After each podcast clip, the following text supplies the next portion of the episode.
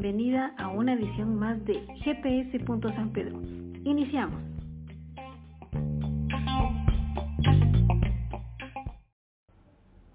Hola, ¿qué tal? ¿Cómo están? Bienvenidos una vez más a una reunión de GPS, grupos pequeños saludables, en donde estamos tratando un tema muy especial. Y ahora estamos en nuestra edición número 139. Les damos la bienvenida.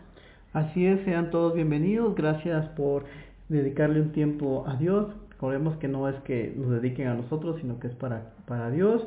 Y estamos en esta nueva serie que se llama Efesios y vamos a estar aprendiendo. Pero antes de iniciar, vamos a orar.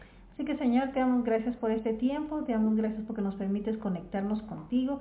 Ayúdanos a que todo lo que vayamos a recibir, aprender y comprender lo podamos poner en práctica. Pero abre nuestro corazón, ayuda a preparar nuestro corazón, nuestra mente y nuestro espíritu para poder recibir esta palabra, Señor, y que pueda producir fruto. Oramos para que el Espíritu Santo nos recuerde todo lo que estamos aprendiendo y que eso sea algo que encienda nuestro corazón y nos ayude a poder enfrentar todo lo que estamos viviendo ahora. Te damos gracias, Señor, y oramos por los que están conectados y por los que están conectarse, por conectarse. En el nombre de Jesús, amén. Amén. Muy bien, y es nuestro tercer episodio de Efesios. La semana pasada terminamos de ver el capítulo 1 y ya hoy nos toca empezar a ver ya el capítulo 2. Y tal vez haciendo un breve resumen de lo que vimos la semana pasada, vimos cuatro puntos y que, bueno, recordemos que, que mi fe debe, bueno, de lo que hablamos era de que mi fe debe estar cimentada en Jesús y el amor hacia las otras personas y que debemos de orar por las demás personas. Que mm, que Dios nos brinda su sabiduría para entender lo que tiene en su palabra y a la vez nos da su poder para ejercer lo que Él nos ha mandado hacer. Y recordemos de que Jesús es el soberano y la cabeza de la iglesia, ya Él es el que nos guía. Entonces, regresando, ¿qué fue lo que vimos la semana pasada?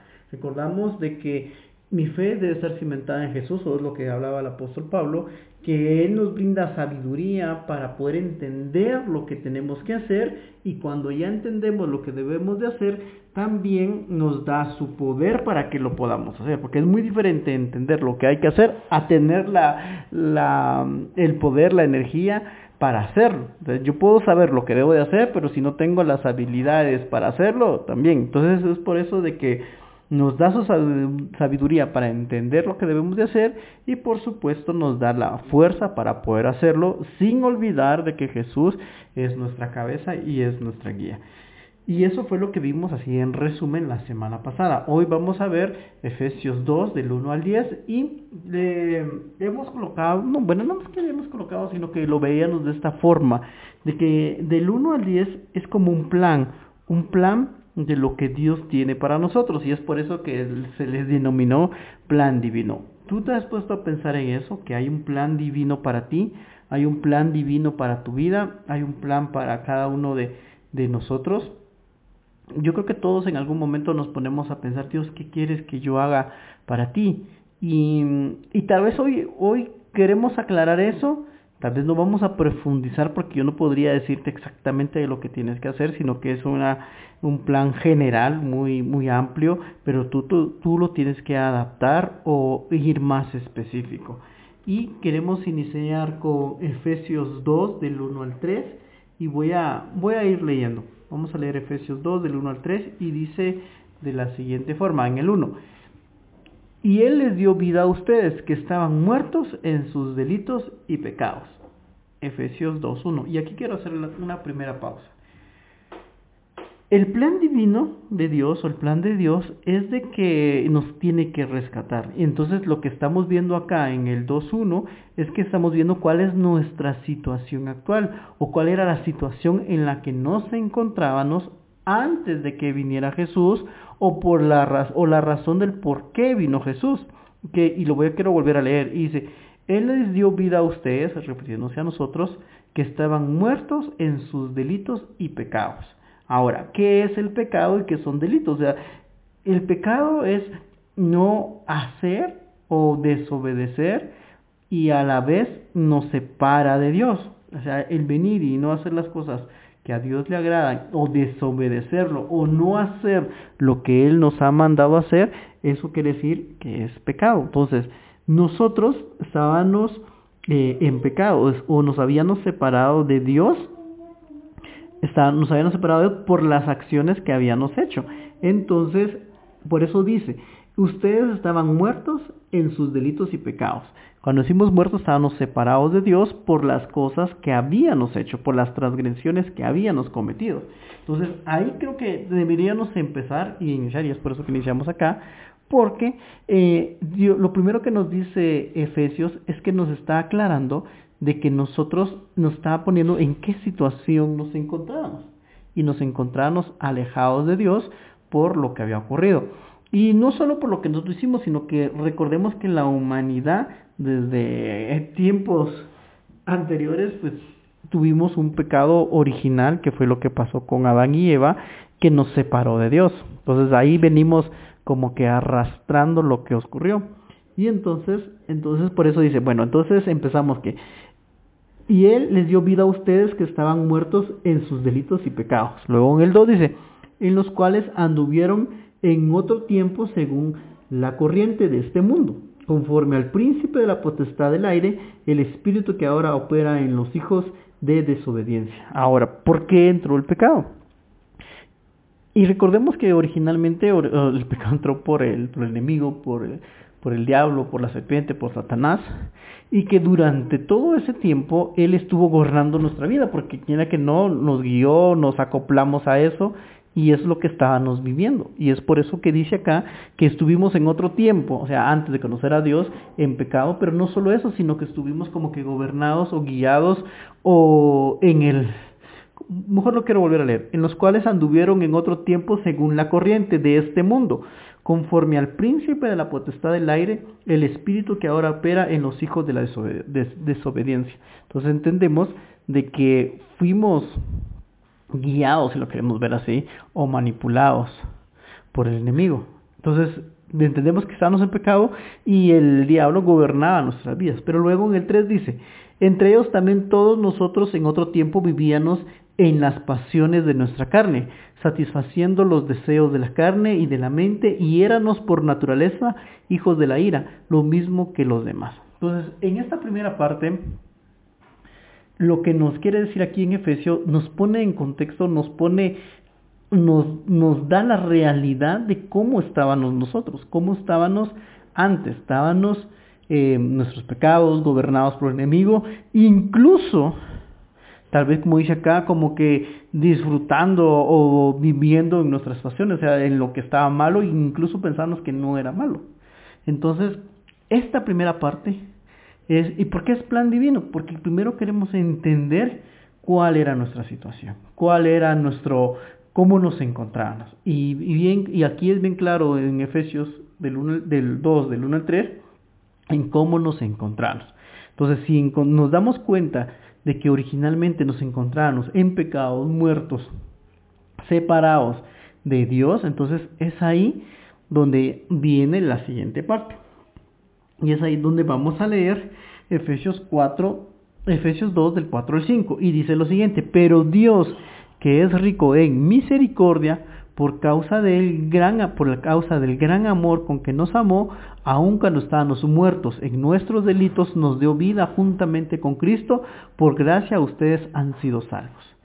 Entonces, el plan divino es de que, bueno, encontró una situación que estábamos en pecado, pero ahí viene algo muy importante, que a pesar de que estábamos muertos en nuestros, en nuestros pecados y en la situación en la que nos encontrábamos, viene Dios y nos da su amor y nos muestra su amor para con nosotros que aún estando nosotros en el pecado, Dios, eh, Jesús murió por nosotros y envió. Por eso dice, pero Dios, que es rico en misericordia, por causa del gran amor con que nos amó, aun cuando estábamos muertos en nuestros delitos, se dio, nos dio vida en Cristo por gracia. Por gracia a ustedes han sido salvados. Entonces, ¿cómo está el plan de Dios? Primero nos encontramos en una situación difícil, y pero ahí viene nuestro Salvador, que es Jesús. Entonces, en el plan, ahora yo creo que te imagines esto o imagine, apliquemos esto a nuestra vida. Nosotros nos encontrábamos pues mal Y es ahí donde Jesús llegó a tu vida o llegó a nuestra vida a través de su, bueno, a través de que vino a este mundo hace muchos años y nos dio una enseñanza, pero lo más importante, y que tal vez no me había puesto a pensar, es de que Él vino y murió, pero más importante que murió, sino que resucitó. Y eso es lo que nos da esperanza a nosotros, que podemos morir a nuestros pecados o a las cosas que teníamos y resucitar de una nueva manera. Y es lo que pasa cuando nosotros tenemos una nueva vida. Y el plan divino de Dios es de que parte de ese plan es sacarte de donde estábamos y resucitarte en una persona distinta, en una persona diferente, que es lo que pues estamos en lo que hemos vivido hasta este momento, pero no se queda ahí y a veces nos quedamos en esa parte de que bueno, yo pequé, pero ya acepté a Jesús y ya resucité o ya me perdonó y, y lo dejamos ahí cuando no es solo eso. Y a veces nos quedamos en esa parte como ya me salvó, ya resucitó, ya me perdonó, ahí y ahí termina todo, no, pero hay mucho más todavía por delante.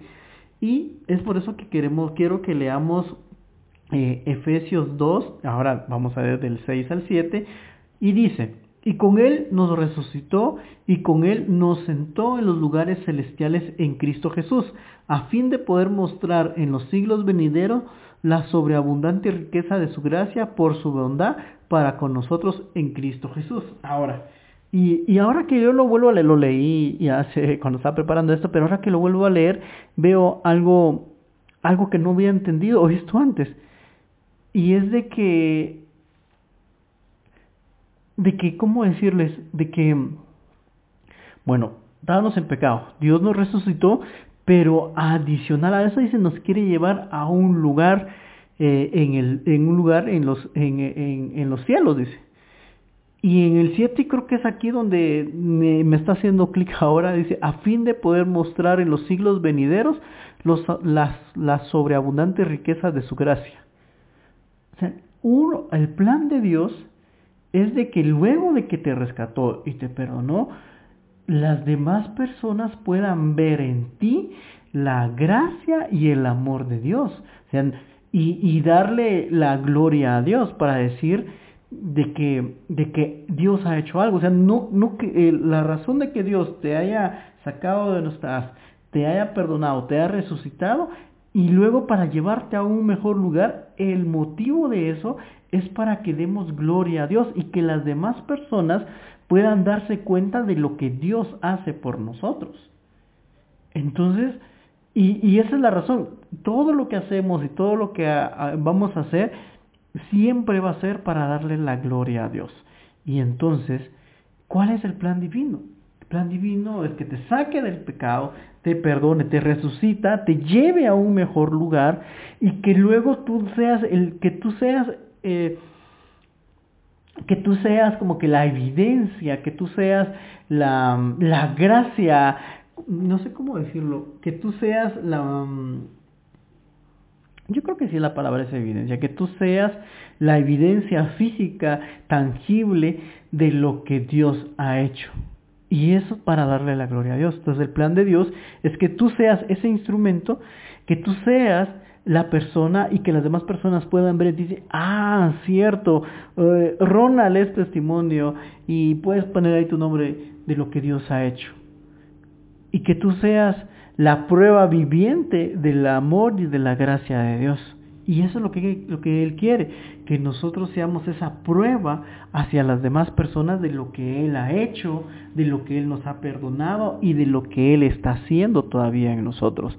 Y es esa gracia que Él nos ha dado. Y es para que podamos mostrar, y me gusta porque, bueno, aquí está bien claro, porque dice, a fin de poder, de poder mostrar en los siglos venideros la sobreabundante riqueza. Tal vez no, no necesariamente, bueno, sí, sí va a ser siglos venideros, pero también no vamos a ver, ah, tenemos que esperar un siglo para que las demás personas se den cuenta, no, sino que también puede ser desde ya, desde ahora, que las demás personas puedan darse dar cuenta de la sobreabundante riqueza o del amor, de la gracia de Dios que se ha manifestado en nosotros. Y es por eso que, que este plan divino ya está cobrando forma. Ahora bien, está, y ahora leemos Efesios 2 del 8 al 9 y dice, porque por gracia ustedes han sido salvados por medio de la fe, y esto no procede de ustedes, sino que es don de Dios, no por obras para que nadie se gloree. Ahora, aquí yo no entendía del... Bueno, cuando lo leía las primeras veces no entendía algo, pero dije, pero ¿por qué habla ahora de esto? Si ya nos perdonó, ya nos sacó, ya nos dio su gloria y estamos manifestando, y luego viene y dice esto, porque por gracia ustedes han sido salvados por medio de la fe, y esto no procede de ustedes, sino que es don de Dios, no por obras para que nadie se gloríe.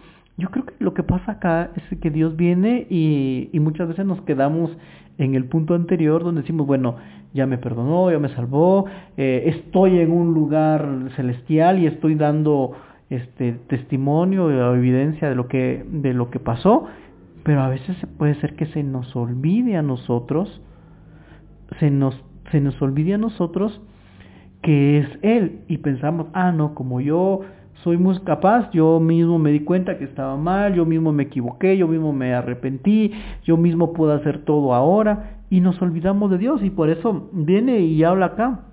Y, y entiendo porque dice, por gracia ustedes han sido salvados por medio de la fe, y esto no procede de ustedes, sino que es don de Dios, y no por obras para que nadie se endoree. Porque a veces se nos olvida esa parte, de que como ya estamos bien, ya está haciendo todo eh, como debería de ser, se podría decir, nos olvidamos de Dios, o nos olvidamos de que fue Él el que, el que hizo todo para que pudiéramos salir, o incluso tal vez las personas llegarían a, podrían llegar a preguntarnos, y nosotros decidimos de que, de que mm, de que somos nosotros, cuando realmente no es así. Es de parte de Dios y es Él el que ha hecho la obra en nosotros, no nosotros. Y esto nos lleva al siguiente punto que dice Efesios 2.10.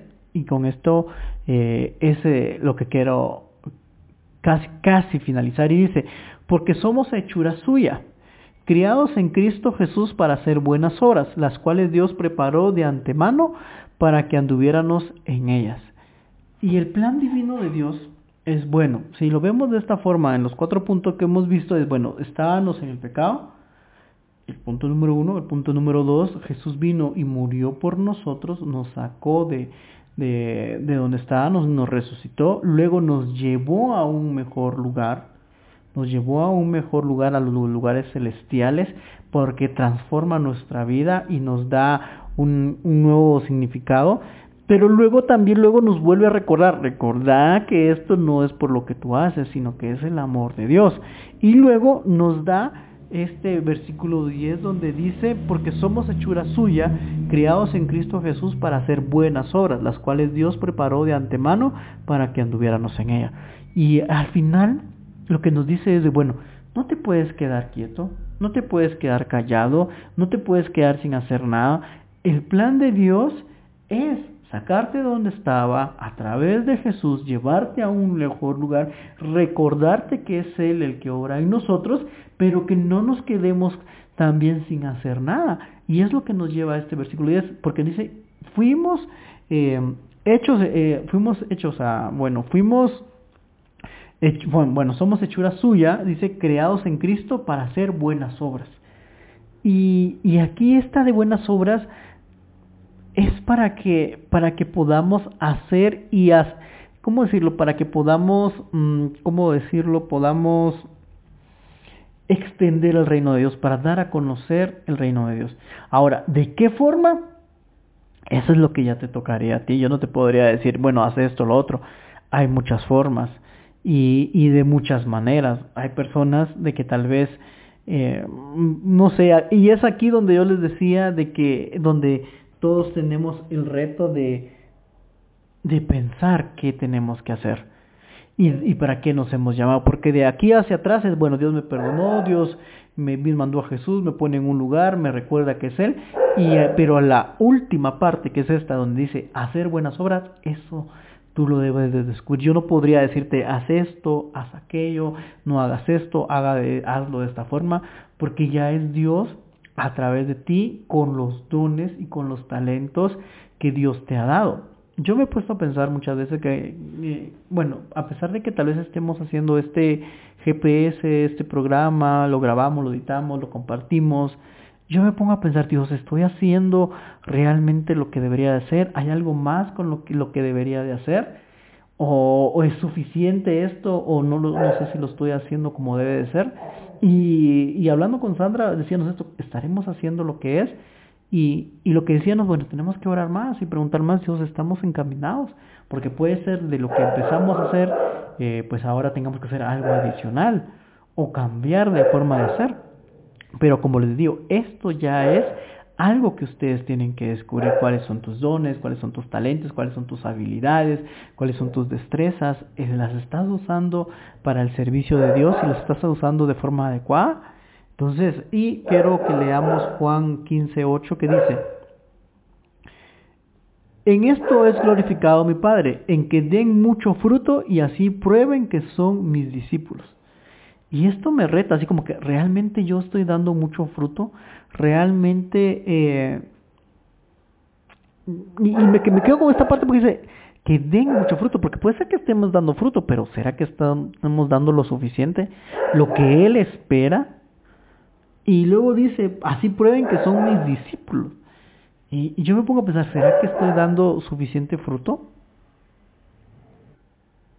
Y quiero que, que pienses en esto, ¿será que estoy dando el fruto que Dios espera de mí? Es como la parábola de los talentos, me dio tanto y tengo que tener tanto. ¿Será que estoy cumpliendo con lo que debo de hacer? Y este versículo Juan 15.8 la verdad es que sí reta, porque dice, en esto es glorificado mi Padre, en que den mucho fruto y así puedan y prueben que son mis discípulos. Y yo quiero hacerte esta pregunta y que pienses esto el día de hoy. ¿Estoy dando fruto? ¿O es? Primero empecemos. ¿Estás dando fruto sí o no? Uno podría decir sí. Ahora viene un reto más grande. ¿Qué tanto fruto estás dando? ¿Estás dando poco, lo que es, o estás dando mucho? Porque ya, ya entra en, qué tanto estamos dando. Porque aquí es bien claro, dicen que den mucho fruto. Y estás dando mucho fruto. Yo cuando, ahora que leo esta parte, me, me reta porque digo, ¿será que estoy dando lo suficiente o debería dar más? ¿O podría yo dar más? ¿O, qué puedo hacer para dar más? Y es lo que Dios quiere que, que hagamos, que, que, que demos mucho fruto. Y haciendo un mapa mental de lo que hemos hablado el día de, hoy, que es el, el, plan divino, es que si, si, vemos en perspectiva o si vemos en, en una línea, en una línea, para poder graficarlo, si lo quieres ver así, está nosotros en pecado, Dios envía a Jesús para salvarnos, nos perdona, nos cambia de lugar, nos da su gracia y nos recuerda que es Él y luego nos, nos reta a que hagamos buenas obras. También es importante recordar que no por obras es que somos salvos. No porque yo haga muchas obras quiere decir que me gane el cielo. Recordemos que no es por obras, es por gracia, es por creer en Jesús, es por aceptarlo como mi Salvador y mi Señor. Entonces dirán algunos, pero entonces si para para ser salvo solo debo creer en Jesús. ¿Cuál es la razón de hacer las obras? Porque es una forma de que tú puedas demostrar el amor que tienes hacia Dios. O sea, Dios te salvó y te perdonó por alguna razón, para que tú hagas algo. Y prueba de eso son tus obras. Y no por esas obras vas a ser salvo, sino que es una prueba o es una demostración del amor que tienes hacia Dios. Hoy eh, estaba escuchando el, en la radio, en Radio Cultural que están de aniversario. Así que saludos a Radio Cultural por este aniversario. Pero hoy estaban hablando y alguien dentro de toda la programación dijo, miren, es que si tú eres salvo, realmente has creído en Jesús y realmente has aceptado a Jesús, tú tienes que hacer algo por las demás personas para que también conozcan y sepan y sean salvas. Pero si tú dices, ah, yo ya soy salvo, pero a mí ya no me corresponde hacer algo al respecto, entonces realmente no has sido salvo porque realmente no has encontrado a Jesús y realmente Jesús no está reinando en tu vida. Porque si está reinando en tu vida y tú lo has aceptado, en automático tienes que, que realizar algo, como dice acá, hacer esas obras. No puedes venir y decir, ah, yo soy salvo, me perdonó, me salvó, y, y no querer hacer nada para que las demás personas se salven.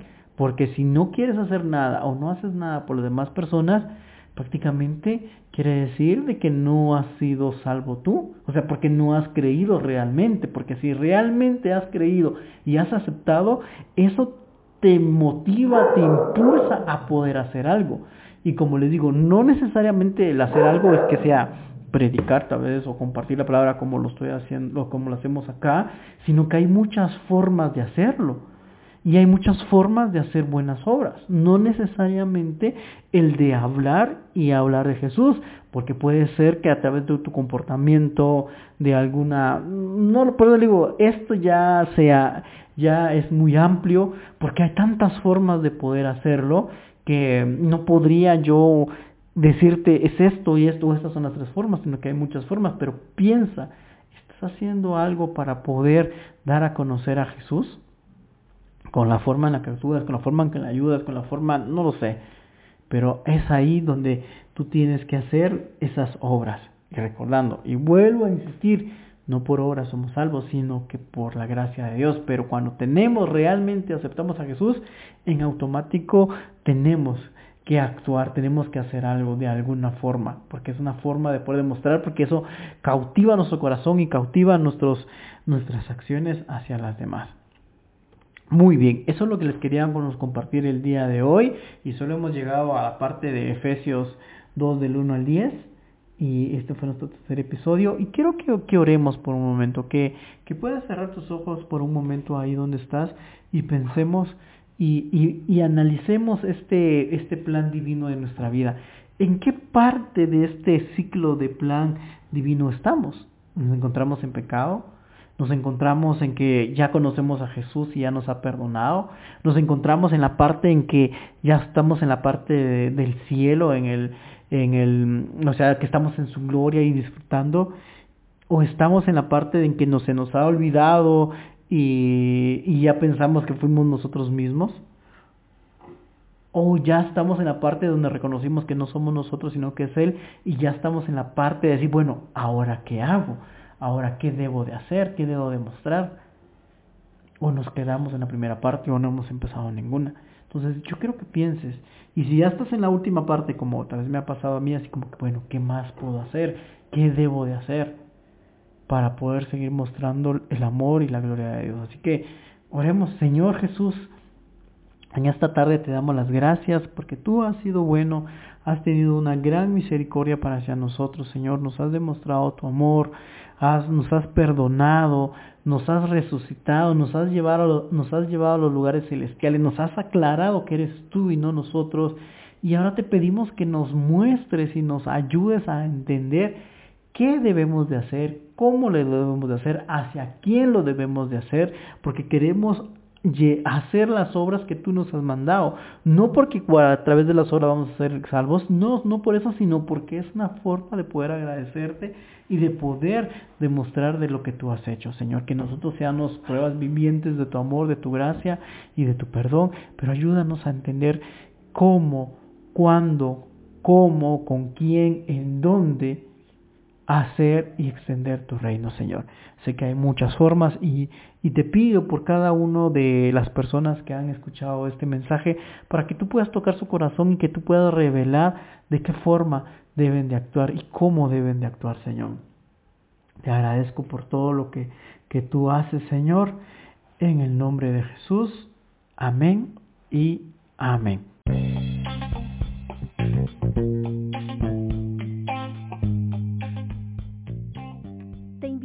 Que no te pierdas la siguiente edición. Gracias por haber estado con nosotros.